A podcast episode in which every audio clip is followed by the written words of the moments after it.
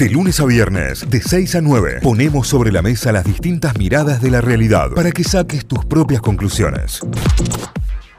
Siete y cuarto y ahora sí arrancamos con los títulos principales del día. Yarlora dijo no vamos a acompañar la derogación de leyes culturales. En la oportunidad el mandatario hizo entrega de un aporte de 90 millones de pesos para colaborar con la realización de la edición número 64 del tradicional evento folclórico en Cosquín. Yarlora también ratificó la continuidad de la autovía 38, una de las obras de infraestructura más importantes que el gobierno de Córdoba desarrolla en la región.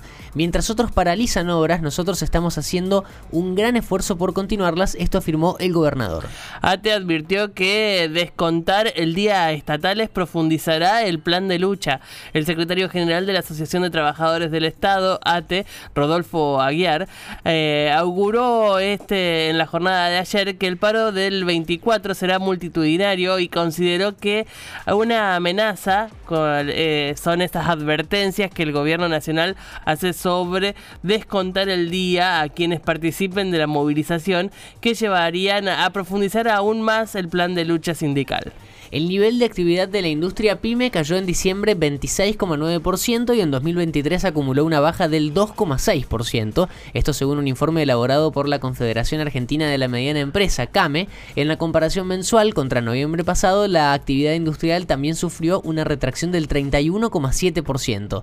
La significativa depreciación de la moneda, la escalada de la inflación posterior a las elecciones y los cambios en las regulaciones de importación crearon un entorno marcado por la elevada incertidumbre y la disminución de del consumo, esto señaló Came al explicar los números del último mes del 2023. El Ministerio de Salud aconsejó reforzar la vacunación ante el aumento de casos de COVID-19.